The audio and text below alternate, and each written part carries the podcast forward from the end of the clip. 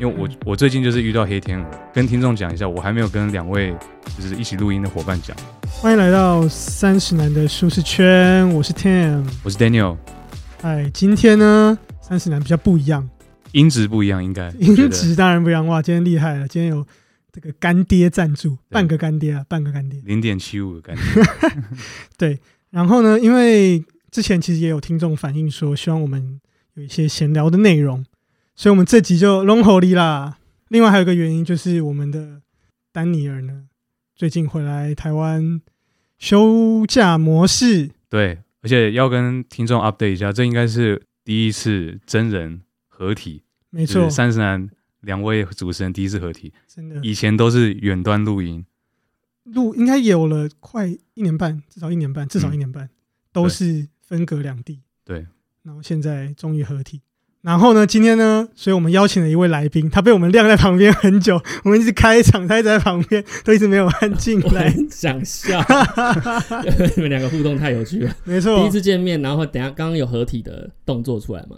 刚有合体，你说那个雾雾天跟特兰七龙珠那种对没错，那种。这个会不会这个梗会不会太老啊？大家会不会已经已经小现在小朋友都没有听过？这是三十男的回忆啊。对啊，我们听众应该没有小朋友了，还好啊。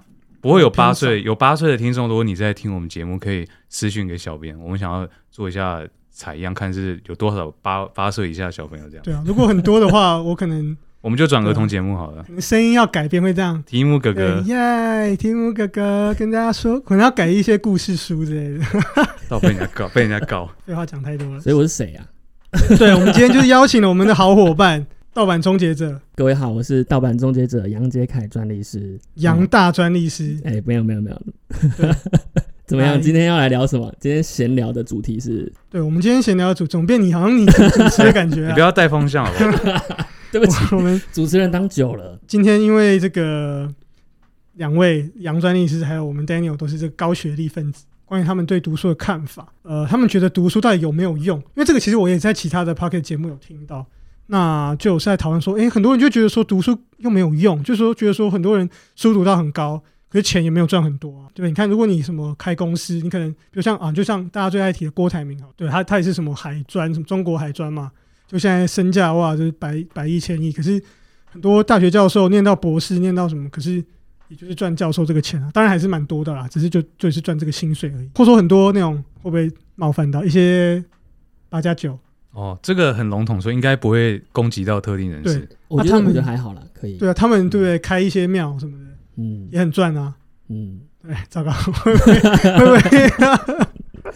哪哪几间庙很赚？又不赚钱的，很多都蛮赚的吧。Anyway，不只是庙啊，教堂也或者是什么，对啊。所以我就觉得说，哎，那这件事情有蛮值得讨论的这个空间。首先，想要来跟 Jack。你觉得读书这件事情哦，我觉得从小我会觉得它是一个我要做的义务，就是对义务教育嘛。然后好像就要念，至少要念完高中。那大学的时候确实就呃，在选科系的时候就开始面临一个障碍，就是你到底想要念什么科系？那念完之后会不会就是嗯，你只是顺应潮流念？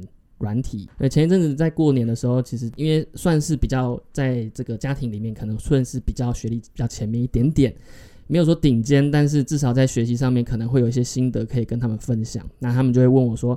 那现在要念什么科系比较好啦？什么什么的？他们的小问他帮他们小孩问，对，等于是有点想问帮他们自己问，他们就把那个小朋友带过来，哎来来，那个那个谁来，把你当成那个 role model 的感觉，来来蒙起来这样子。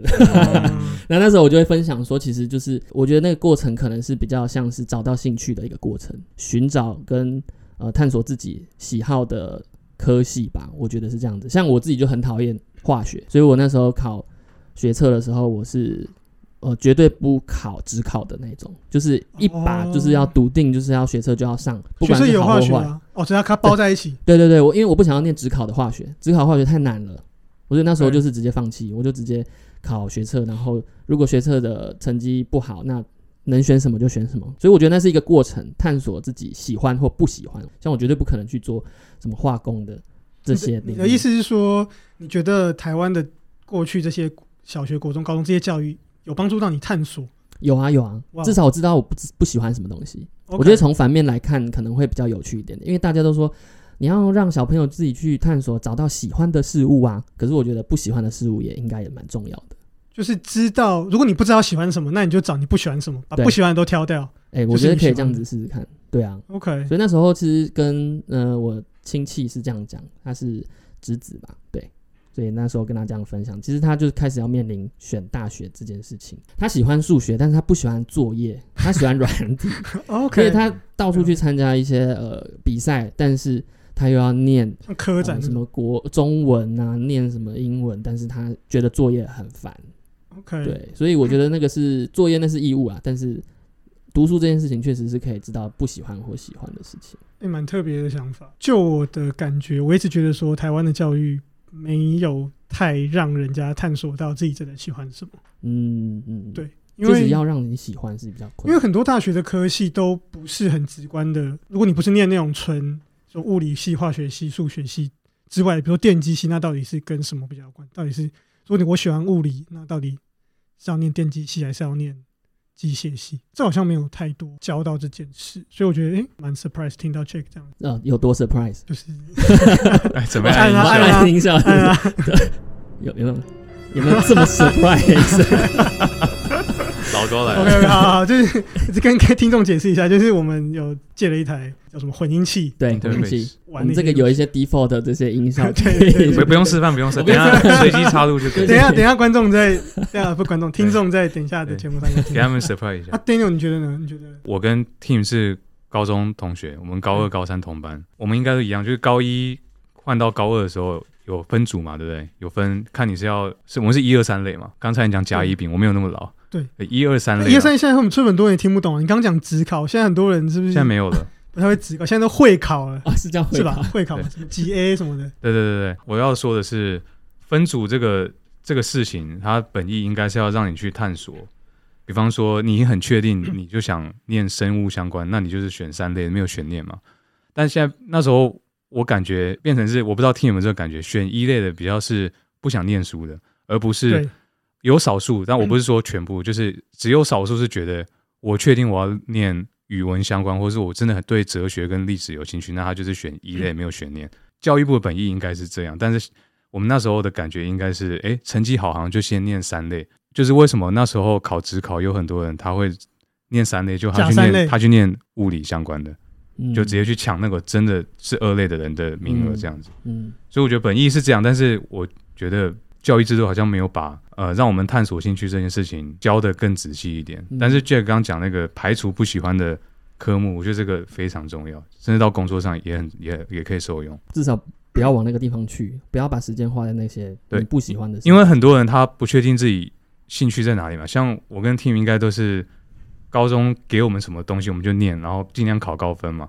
对啊，对嘛，是不是？但是 Tim 是后来才知道，他觉得物理不是他喜欢的东西。即使他很认真念物理，他他念物理是因为学校要看的科目之一，所以他就把它考高分。其实我那个时候是想要念一类的，但是后来我本来想要转到一类，但是后来因为担心不能跟这些好朋友去毕业旅行，他那时候根本分组还不认识我，性情中人的意思。然后另外还有也有像 Daniel 讲，因为大家都觉得说一类的风气比较不好，下面就是要么就是超级强的人。就是那种真的要念什么念法律系念，要么就是就不念书的。我其实是念三类的，对啊。所以你刚刚是最强，就我刚刚直接讲到你是不是？对，因为因为三类组的呃班导师跟读书读书的氛围会比较好一点。没错，我同意，我同意。毕校也是一样的，所以他干脆就是去去那边学习，然后哎到时候再就不要念生物，选择对，到时候不要 选 生物课就在 算物理。没有，因为我也没有打算要念职考啊。啊，没有要考这个最后的职考会考，所以就是学测啊，过就过，不不不过就算了。但是其实我也不知道，我现在因为等于我后来念的其实换念气管嘛，所以其实后来也也没有用到物理化学，所以 I don't know，就是但人生不能回头了，所以我也不知道说那个时候如果转去一类会怎么样。其实那时候我就已经知道专利是这个行业，高中要早对，因为大一的时候就去修了这个大学的专利啊，高研究所的课程。嗯，然后是专利法，高一、大一、大一、大一，大一去修研究所的课，对对，大一去修研究所的课。嗯，那时候代表就是，哦，那时候其实高中的时候就知道有这个专利师这个行业，然后所以选择科系的时候就是选选校不选系。嗯，那时候其实就知道，嗯，要选择一个理工人比较多的地方。哦，新竹。OK，对，所以而且也是离开台北，然后去认识新的朋友，认识新的同学。所以对我来讲，大学就是一个嗯交朋友的环境。所以我觉得也可以分享，就是嗯，我觉得念书就是认识朋友。这就牵扯到之前听过，也是有一个教授他的理论，就是说学历是一个信号，是一个 signal，它就是一个有指示的作用，并不一定是说你真的念到多少里面专业的东西，而是一个 title 这样。对啊，学历都可以买了，论文也可以代写。然后，谁 然后我觉得交朋友，现在论文还要先去审查报备一下，对，看有没有抄？看有没有抄。可是之前念书的时候都会跑那个抄袭啊，所以我觉得蛮奇怪的。还是跑抄袭，对我我那个时候是毕业之前是要跑一个抄袭的比例，要低于多少比例才能够毕才能够过。抄袭还是 copy 还是重置？它就有一个仿抄袭开始认真了，认就是真。它有一个软体，我细节我不确定，它就一个软体，然后它会跟你讲说你的引用的比例有没有超哦是过。引用啊，不是抄袭。哦那你刚不一样刚抄袭的意图不同，没有。可是我现在是引用，因为因为新闻都说哦，我那只是引用哦，对 我只是引用。因为没有，因为我们都昵称就是防抄袭系统，所以我也、哦我也不确定到底实际上我没有分的。哦，这个有趣耶，是蛮有趣的系统。我记得是要多少以内啊，三十趴还是什么？嗯，其实那个比例蛮还蛮高的，一般人跑出来都大概三趴五趴而已。原来是这样子。哎、扯远了。就像你刚刚说的，学历它是一个就是交朋友，所以其实很很很多人也会说啊，就是现在很多线上教学的平台，像 Coursera 这种，嗯哼，那你都可以上到最好的课，那你到底还为什么？就是你如果在线上就可以上得到哈佛的课，那为什么要念哈佛？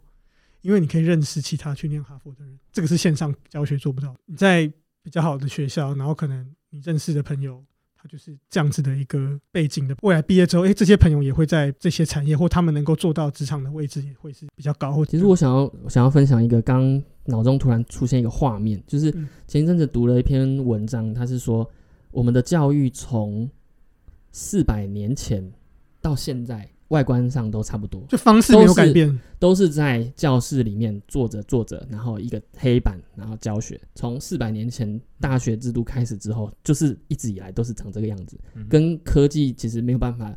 呃，嗯有呈现呈现一个就是搭配或者是更进步的一个创新的教育方式，就是蛮有趣的。嗯就是他拿了一张照片，他是四百、一百、两百年前的一个教室的照片，跟比对到现在也是长得一模一样，所以其实蛮 shock 的，就是他还对比了其他的这种汽车啦，呃，交通方式，就从马车然后变车子，然后再变什么有飞机出现，教育却没变，对教教育就是却就一个老师站在前面教。对，就几乎长得是一模一样。所以我觉得也可以思考，就是你刚刚讲这个读书到底有什么意思？又或者说可以牵涉，就像顺着刚刚 Jack 讲，就说那读书的意义会变怎么样转变？可能过去我们觉得说读书就是坐在教室里听课、考试，这个叫做读书。但未来会不会读书的方式转变？就比如像现在好了，很多小朋友他们可能上 YouTube 搜寻这些知识，因为书本身不是重点，重点是在于书背后承载的知识。那如果承载知识的媒介改变了，那是不是它能够就被视为新一种读书的方式？但是不是书学习啊学习对，如果我们用嗯学习来说它，嗯，重点不是考试出来的结果或怎么样，而是你能不能去知道怎么去自己收集资讯去学习。其实我觉得也蛮应该现在也蛮多人在做这些教育的翻转。对，我们好像一直到高中到大学之前，好像都是一直都是这样，考试都是说，哎，今天要背哪一首古诗，然后你就要把它背出来，然后意思是什么，也是用背的，连那个注释都用背起来的嘛。就你不知道你真的可以拿它来做工作上的用途还是怎么样，但即使说你还在学生时期，不会去想工作的事情，但是你可以去思考说，比方说念《论语》，那你可以从《论语》得到什么对你人生有帮助？我觉得这个才是教育真正要传达给我们的核心，而不是说你就是死背这样子。因为我自己爱看书，但是其实我也常会遇到说，比如说我念了很多，可是我的转换率很低。韩总编就说，呃，读书是要读一个观念、嗯，观点、架构，嗯一个观点，而不是读那些片段的细节。嗯，然后我最近也在看一本书，叫做《呃，一流的人都在哪里划划线》。线，对对，就是他也是讲说，如果如果你只是在书本中寻求一个认同感跟呃共鸣的话，那你嗯不适合再念下去这本书，因为、嗯，而且或者是说你念书的读书的方式根本错了，你只是在寻求认同，而不是在寻求新的观点。作者到底在想什么？在写这本书的时候，他是用什么样的观点在看待他所阐述的这些现象？那你就画重点，就会画到那些呃，你已经知道你只在寻求认同的的地方，那反而就没有办法吸收或者是转换。我觉得那本书也写的蛮好的，因为因为那本书是我朋友日本日本对对一个日本的作家推大推推给我说你一定要看那本，所以我会看那本的原因是因为最最近我买了那个电子书，然后要开始读书这件事情。我知道，哎，我觉得你买那个买的好，CP 值很高，真的，你你自己有吗？我的是那个最。低阶的，我因为我们不太，我们不能讲那型号，这样是不是有帮 厂商打？没有没有，我们就是等一下我们的折扣码会在下面，没有吧？请输入这个 CTC 啊，copy 我们自己写的折扣码，copycat terminator，我们自己写的折扣码。他就说查无打上去使用 invalid，对，在 c o b o 商城打入 TCT 就可以，什么效果都不会有，输入折扣码。对，所以我觉得，我觉得回扣回这个主题，读书我确实是有催化的作用吧？我觉得，就是它会刺激入我们去思考你。现在正在做的一些目标，然后或许可以套用，或许可以转换，但是我觉得这这点真的很难，因为要从书本内化成自己的一个行动，那需要有一个方法。那方法如果是那本书是商业书或者是一个观点的书，它根本不会教你方法，又不是工具书，除非是工具书，像什么 OKR，或者是说像什么子弹笔记之类的，像这种工具书。你才会能够转换过来。回到刚刚 Jack 讲，我觉得为什么很多人会觉得读书没有用？因为大家就是觉得说书念过都忘了。之前听大人学也有讲到，就是说，因为大家都觉得书念过就忘，所以大家当然觉得没屁用。但其实重点不在于内容本身，因为内容一定会忘，而且内容也会过时。所以重点在于 Jack 引用到韩崇边讲，你怎么知道？哎，这个作者是怎么样去想这件事情的？他的架构，这个才是我觉得是一个关键。所以读书最有用的应该是这个架构本身。我觉得读书还有一个好处是。在你心里建立一个能力，说掌握整个事情或是一个陈述的骨干。如果你不会抓重点的话，你就会一直画，像你画重点，你就会一直画到不是很重要的，就可能是辅助的东西。那如果你可以抓到整本书的骨干，然后你就可以看清楚整个大方向，你就看得清楚。对啊，那你在遇到可能商业上的问题，你也可以知道主问题是什么，而不是你一直去雕那些不是很重要的东西。就像你比方说写程式，你知道。主干就是整个主骨干是多是什么样的架构，然后你就不会去一直去雕那些细节，没有什么用的，可能是附属的城市之类的，你就可以抓到重点。我觉得是这样，就是培养理解问题，然后找到解决问题的方法。台湾教育是一直教你怎么找解法，但是比较不会教你怎么认清问题在哪里。对，他会给你直接给你问题嘛？就是学校题目都是直接给你，说那个标准答案，小明写东西，然后墨水洒到那个他的算式上面，然后请你算出这个。然后如果是真实的问题的话，你你就会去探讨说，哎，小明现在要解决什么东西？读书应该要抓到重点是认清骨干，然后进而找到解决问题的方法。其实工作说出来就是解决问题，所以就像 Jack 专利师也是一样。重点不是说，重点不是说你那个 怎样，重点不是说你制裁法背了多熟。哎，对，确实是这样子。在念法律之前，我都会抱着一个迷思吧，就是好像就是背多分。因为我们也觉得法律就是很会背，然后律师随便引用就说哦，刑法第什么一百七十九条之几，然后是怎样怎样怎样。因为其实整个法律的架构算简单，其实像以专利法来为例好了。它的第一条就是说，它是为了促进、鼓励产业发展，特制定本法，就是让整个产业去升级。然后，发明人他可以保护一段期间，但是你要提供出你的技术文件给其他人参考。当你这个时间过了之后，大家都可以用你的这些发明、这些创意，然后再进一步的去做更好的创意。所以它整套都是在这个地方，但是实施下去的时候有很多细节，比如说有些概念。你到底要揭露到多少啦？然后底下就会长出来这些概念。所以我觉得在念法律之前，当然就会觉得说啊，把每一条都背好，就知道大概都在干嘛。但其实真的念下去之后，才发现说，其实，在念念书的过程当中，这些概念最上层的这个概念是最重要的，而更根本的。而且你这样子在做一些实务上的处理的时候，才会更扣着它原本法律要求的一些基本的基础。对，所以所以其实不是背。那既然讲了这么多学习的，那 Jack 有没有自己平常是怎么大概是怎么样的一个特殊的一些学习的方式，或是有没有什么样的管道是你比较 prefer 的？因为我们刚刚讲到的是学校内的学习嘛，那毕业之后，因为其实很多人毕业之后就不太在念书，甚至是停止学习。学习这件事情可以分成两个或是三个好了，就是我应该会把它切成工作上的学习。跟工作的知识有关的学习，啊。第二个是为了达成某一项目的而去学习，呃，可能是可能是一些一技之长、专长或者是兴趣等等的，但不不一定是跟工作有关，不一定跟工作有关。第三个是呃我未知的领域，但是我透过一些广告的推播，或者是这个呃书籍的呃资讯，我让我产生对某一件事情的兴趣，而让我去变成第二种学习，我会刺激我再去做其他的搜寻或检索，变成是一个兴趣。去去做一个学习，第一个是工作上的嘛，我觉得工作上的学习就可以分成，就是比如说念读判决，当然关键字的呃查找，或是念这个专利的这个文献，这个当然是要透过呃第一个可能是参加一些研讨会，然后自己搜寻网络上的资料，或者是朋友间的一些经验分享，我觉得这可以很快速的大概就是这样带过，这是工作上的学习。那第二种学习的是。兴趣跟专长，可能像我最近喜欢冲浪，那我就会大量的去读这个，或者是阅听这个影片。反正如果是像看冲浪的话，我就是会一直点那个旁边 related 的 video，然后一直点一直点，然后就看什么冲浪要怎么样下浪，然后要怎么看浪等等的。那因为国外资讯很多，所以一方面练听力，一方面就是也可以吸收这个领域的知识，然后在。操作这个运动或活动的时候，也可以更清楚为什么这么做。所以以冲浪来讲，我就是会不停的看 YouTube，但是那也是片段的，所以最好还是请有人带嘛，就是教练看你特殊的状况再去指导你。然后第二个例子是我我也喜欢拉花，那拉花是我自学，在在美国，对对对，在美国拉在自己弄这个拉花的时候，就是自学看一下影片，然后在那边弄。但是其实对咖啡并没有太多的研究，所以我。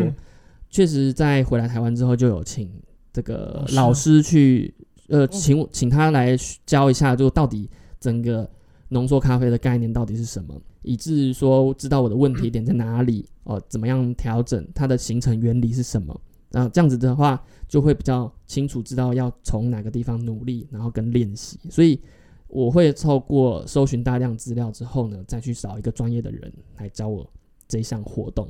所以，Jack 的学习法刚听起来比较偏向是身体力行的，可以说是从资料收集再到身体力行。对啊，就是说，因为比较不是书本，比较是影片跟或是实际有人在，它可能也跟你学习的东西有关啦。因为你说拉花，你要是用文字来描述，可能比较偏；或者冲浪要文字来描述，对，更困难。有可能是比较是这种休闲活动类，所以会。更是偏向这种方式，但我觉得蛮好，因为其实很多人会觉得说 YouTube 好像都是一些这些玩笑影片，其实不会，其实 YouTube 里面超多可以学习的东西，所以也许这个也可以说是一种新时代的学习的一个媒介。对，那也许在过了几十年之后，它就是我们说哎读书或者我们说学习，大家就是会上 YouTube 有可能。嗯，对对对。然后第三个刚刚讲到就是透过阅读或者是广告的一些推送推播的资讯。让我产生一些新的兴趣，然后进而去研究，譬如说什么 Chat GPT 的一些呃推播的一些资讯，说哎，你应该怎么利用 AI 的软体啦？那这时候可能会刺激我一些兴趣，去修这个语义识别的这个线上课程，就比较偏新闻面，透过新闻一些资讯的。对对对，然后课程啊，或者是其他的平台的课程，就稍微听一下，但是基本上这个东西就会是新的，所以不会花太多时间在这个上面。嗯因为它本来不在你的认知范围，你本来不知道你有没有对那个东西有兴趣，结果广告推送进来，你就发现哎可能有兴趣，然后如果有就变第二类，对，没有就看看就好，就看看就好，或者是说可能第二类也可以让我带到第一类的一些目标，嗯，比如说可能就是因为可能做报表很麻烦，那透过这个第三类变成第二类的时候，哎开始有些兴趣，但是。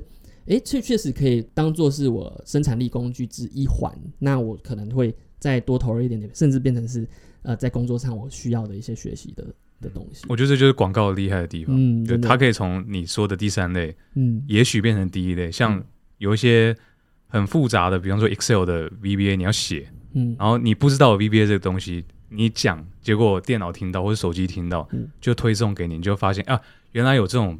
很酷的自动化工具，然后就变成第一类。嗯，那比方说第三类也有一种是朋友推送给你，像我推送给 Jack 滑雪的东西，他可能就会有兴趣，那就变第二类，他就会想上网去 YouTube 找，诶，滑雪需要学先学哪一些基本的东西，需要买什么装备，然后自装费大概多少钱，然后可以去哪里花，费用大概多少。嗯，但是当你被推送完之后，你也许你也会再找人的，你比较倾向这个方式。我是好奇啊，找人我会我会花一段时间观察才会找人，因为我自自认为自己搜寻跟自选能力比较好一点点，就理解比较好一点点，所以真的是遇到瓶颈的时候，我才会去找人。比如说，我真的想要学软体，我可能会。晚一点点才去找人做这件事情，或者是像兰花，我可能可以晚一点点才去做这件事情，因为确实要花一些钱嘛。所以你会先从就是网络上的，不论是文章或是影片，之后才进到实体的找人。对啊，因为有些人学习可能是会直接找人，先做第一堂课最最快的认识。但是我倾向先自己学，像滑雪这件事情，我其实是没有找教练的。嗯，我就是直接上了，然后一直叠，一直刷。那你跟我一样，我也是先这样。然后，然后到一个瓶颈之后，才开始去，可能才会想要去找教练。因为那时候你就知道你问题在哪里。哎，我有可能不知道问题在哪，那不知道你一样可以请，就是至少你知道你什么东西可能毁了。对对，我是属于这种学习的方法，想要 try，想要试试看，想要受挫，可以从失败中学习。所以我我刚分分成第一类，我发现我还蛮社畜的，就是我把工作分成第一类的这个学习。突然想到，竟然是从第三类变成第二类，然后再变第一类的，好像是一切为工作为目标，好像有点社畜。还我觉得我觉得还好，可能是因为录音地点的关系。我觉得是因为就想到就是工作这件事情啊，对啊。那 Daniel 呢？你 prefer 怎么样的学习的媒介，或是？我觉得这应该大多数人，我就是从失败中学习，然后从你真正遇到的 case，然后你发现你解决不了。然后那时候你才去找相关资料，那个学习的印象是最深刻的，因为你失败过，你不想要在同一个情况下再失败一次嘛，因为这样蛮不好，你对自己也没什么信心。我觉得只是这样，就像滑雪好了，滑雪你也是从自己开始学，像 Jack 跟我一样，就是自己先开始学，然后发现你怎么有一个技巧你就不会，你就学不起来，那这时候我就会去找知道的人，或者是教像你说教练，他可能一提点你就知道，哎。这个点过了，你就那个东西就学起来了。我觉得是这样，就是我是从失败中学习，而不是一开始就先找老师，或是先找比方说知道这个东西的朋友这样子。我是从失败中，所以反正你会先从就是从需求开始，就是哎，我真的有这个对，发现有这个问题之后，才知道我要学什么东西，而不是我先全部学一遍。像我们之前讨论过好几集嘛，Python，有时候 Python 很多人他都是先把所有的 package 都先学过。然后最后再挑我工作可能会用到的几个功能。啊，我不是，我是遇到我解决不了的东西，我才去上网搜寻。比方说，Python 可以做数据的分析，或是它可以做比较复杂的数学运算，那我就会去针对这两个东西去学。我觉得学比较深入，比较精，因为我知道我干嘛学这个。我觉得这个可能可以对应到传统教育的一些问题，因为过去传统教育就是，当然因为过去的人生我们在求学不会遇到什么实际上人生的问题，可它有点就是。全部都丢给你，嗯，但是其实很多人是不知道为什么要学，所以有很多那种继职教育，它就是那种做中学，有点像 Daniel 这种，就是说实际他会很清楚说，哦，我因为比如钣金好，哦，我实际这个东西坏了，所以我要去修，对，因为我未来要做这个，所以我就有点像是从需求会推回来，button up 的那种感觉，往回推。他这样，我这边可以想到一个，可能有一点点不太相关，就是。你要怎么样培养危机意识？就我觉得这个东西也是一个学习，因为你在很安定的状况下，你不会居安思危嘛。图片人不会这样，除非你真的超超级瞻前顾后，你就会，对不对？但是，一般一般人其实他都会觉得，咦，你现在在一个很稳定的状态，你就不会去想，万一黑天鹅发生的时候会怎么样？因为我我最近就是遇到黑天鹅，跟听众讲一下，我还没有跟两位就是一起录音的伙伴讲，没错，我在回台湾。的飞机前几个小时，我被裁员了。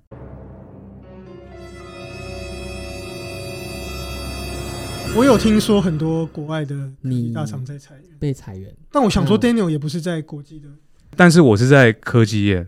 我本来以为这个事情只会发生在软体很大的公司，规模超级大，像我也以为那个尖牙股，嗯呃，微软，嗯，这样子嘛。然后这个产业的美光。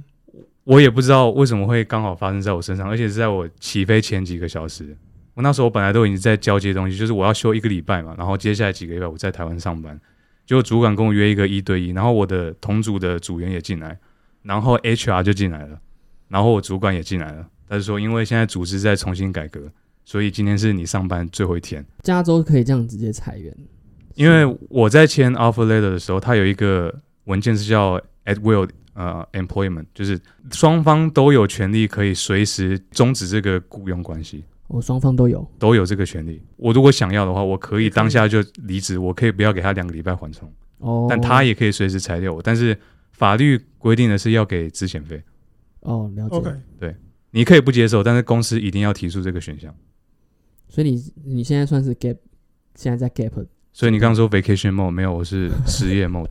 失业 mode，G G。也刚好，其实刚好刚好回来台湾，可以做一些跟家人有一些讨论。家人就跟我说没关系啊，然后你又不怕找不到工作。你们可以想一下，就在我这个角度想，你会觉得有一点点虚啊，因为你现在回来度假，但你就没有一个工作在身边啊。但我不像我不像 Jack，他有一个。有一个事务所在这里，所以他不太会有失业的东西，就是这个状况。你可以找，你再找 case 就好了。他就有倒闭了，不是？我只有员工在就没有。然后一年放那么多了。那我我的状况不一样，我跟 team 都是被人家聘用嘛，所以人家解雇我，我就我就没有，我就没办法了嘛。所以今天这状况就是没有想，没有以前都没有想到说。我会有这个状况发生，裁员只只有在新闻上听到，嗯，结果现在发生在我身上。表示这事情真的蛮严重的，周遭朋友都确实都耳闻这些裁员的资讯，而且真的蛮担心的。像我的朋友的哥哥也在 Google，其实他们也他也蛮担心自己会被裁员的。嗯，但其其其实我我我会这样想啊，你说你能够在 Google 工作，其实你不可能找不到下一份工，但是转换其实一定会有内耗。对，然后再来就是我觉得。对自我的对，你会觉得认，你会觉得绩效很糟糕。对我是不是做不好？对，是。我觉得，我觉得不要太担心。是是，这一就是你就是 asset，你就是资产而已。我如果是以老板的角度，当然就是直接看数据，就是在这个地方我就要裁多少人。嗯，对，说不定你就是那个，或是那个 project，因为像 Google 在裁人的时候是直接裁 project 的人。嗯，他不是看你职等什么的，他是看这个地方不需要这个整个。Department 都裁掉，或整个 project 通通拿掉了，所以其实我觉得，嗯，不用太这样子去想，而且工作的时候其实应该也都是，我只是帮公司工作，通常啦，在越大的体系之下，就是拿对拿钱办事啊，对啊，不就是这样吗？也不用太想太多，对啊，所以现在就是在一个转换期这样，我只想要说。有些事情你没有遇到，你不会意识到它的重要性。嗯，尤其是你觉得你不会遇到的事情。嗯，我想表达是这个黑天鹅，没错，这就是黑天鹅。我觉得对我来说，这是黑天鹅啊。嗯，虽然说我有想到，但是我觉得这个几率非常低。嗯，我一直不，我一直都不觉得我是在那个名单上很前面。嗯，结果我还是被扫到了。但我想前前一集在讲反脆弱嘛，我想 Daniel 一定有做好很多的反脆弱的准备，大家听众们放心。对啦，因为我的反脆弱方式是我一直都有把我的 resume 放在上面，我一直都有更新。OK，对，然后只是现在我把它调成说我现在在找工作。嗯，哇，这到时候这个如雪花般讯息如雪花般飞来啊！希望啊，应该是会啦。震撼，害我都不知道，害我都不知道，我等一下对吧？Jack 有 shock 到吧？对啊，有啊。好，确实是这样子，真的，真的被裁员蛮蛮不爽的。对，好，那最后收尾讲一下我自己好了。我自己其实跟两位有点比较不一样，我喜欢知识本身，不一定要有什么目的，我就会很想知道很多事情。嗯，对我有点是像这样，比如说像有些什么哲学的东西或什么东西，就是其他其实并没有特别太有用。可是我就会想知道哦，为什么是这样？或是很多历史的东西，我说哦，为什么希特勒占领整个欧洲，大家就很讨厌他？可是为什么拿破仑也是一样？可是大家却没有讨厌拿破仑？嗯，所以让我觉得，哎，有有这个影片标题，我就会觉得被吸引。所以我我比较偏向这种，所以我自己的学习方式比较会偏就是看书本身，但它就有一个问题，就是它的转换率就没有，大家就没有这么好。所以像我之前也有听一些其他节目在讲说，其实请一个专门的人来带的话，其实。你可能觉得付那个钱很贵，但其实它的那个效果是会是不一样。这听起来有点像刚 Jack 说的第二类，不一定跟工作本身相关，但是你有兴趣，然后你就找东西学，所以才会做这个节目啊。因为我就喜欢看书。把这个，那你要不要当全职？全职啊，全职 不行。会不会我等下不要吓他啦？我等下看手机说你被裁员，不要吓他。那但是其实我的公司也也是算是广义也是科技的公司，所以我自己当然也会蛮担心。其实我自己也会一直去想说，我自己在这个产业的竞争优势到底是什么？其实我不晓得台湾的这个劳基法怎么规定裁员这件事情？如果真的老板要裁员的时候，他是可以直接让你在一段时间内准备，还是说你明天就不要来了？我不晓得台湾怎么规定这件事情的，这个我没有研究。确定，因为我是有听看新闻讲到，因为最近国际大厂是裁员，那国际大厂他们的做法真的就是十分钟你就就连交接都没交接，连跟同事说新闻就写的很耸动，就说连跟同事说再见都没 都没有机会。就不能登入系统了，就就证件交出来。我那时候当下真的是这样，先跟你开一个 Google 的会哦，就是我刚讲那个情况，有 HR，有我主管，还有另外一个我同组的同事。然后 HR 之后收尾是说，哎，我会先打给 Daniel，然后跟他讲一下之后的 package，就是之前费的处理方式这样子。然后 meeting 就结束了嘛，我电脑还在我前面，然后 HR 打电话给我的途中，我的 Google 账号就被锁了，什么系统全部登出。全部都没有，所以就像你说的，没有机会跟同事说再见。而且我是远端上班，所以我只剩那个电脑可以跟同事沟通。但我可以打电话给我同事，那是另外一回事。就是我在我面前，我看到我的系统全部被登出。那你的一些，比如说，我只剩 local 的资料夹可以进去，云端全部进不去。那你自己的，比如说你自己做的一些报告，可以可以留啊，可以留啊。然后他会要你把那个公司的笔电寄回去，所以就是把资料你你要拿就是清干净，然后。寄回去给公司，这样好哇。那今天聊了很多关于 Jack，还有 Daniel，还有我自己对于学习的一些看法跟想法。希望大家听众会喜欢这样子的一个不同的节目的形态，算是一个转换调剂。对啊，滚动式调整，看一下 看一下有没有听众喜欢这种口味啊？如果没有，我们当然还是可以回去讲，就是乖乖的讲述一下。当然不是说我们之后不会讲述，还是会固定会拿一本书来讲啊。刚好这次回来，然后 Jack 刚好有空，然后播空来跟我们一起录音，这样。我其实蛮好奇，你们书刚刚提到的那个反脆弱跟黑天鹅，嗯，这两本书我没有看嘛。然后你们节目里面有讲。有介绍反脆弱这个，对，有，所以这集节目上的时候已经上架了，所以欢迎大家。对对对对，可以回去收。我记得是四十九跟五十。好，那本期节目就到这边啦。喜欢的听众欢迎到 Apple Podcast 还有 Spotify 给我们五星评价。啊，要给 Daniel 一些个人鼓励的，也可以到 IG 私信小编，小编会转给 Daniel。那也欢迎到我们的有台盗版终结者去收听 Jack 精美优良、超级赞的节目，带你用专利师的角度观察社会事实。可以介绍一下吗？好。我是盗版终结者杨杰凯专利师啊，用专利师的角度观察社会实施新闻。本节目呢有五个单元，第一个是一则新闻是讲述一些新闻中的一些大小事跟智慧产权有关的事情。第二个单元是是实话实说，呃，讲述一些生活上或者是工作上的一些实际上的经验分享。第二、第三个呢是百业杂谈，百业杂谈，呃，我会邀请来宾到我们节目现场讲呃。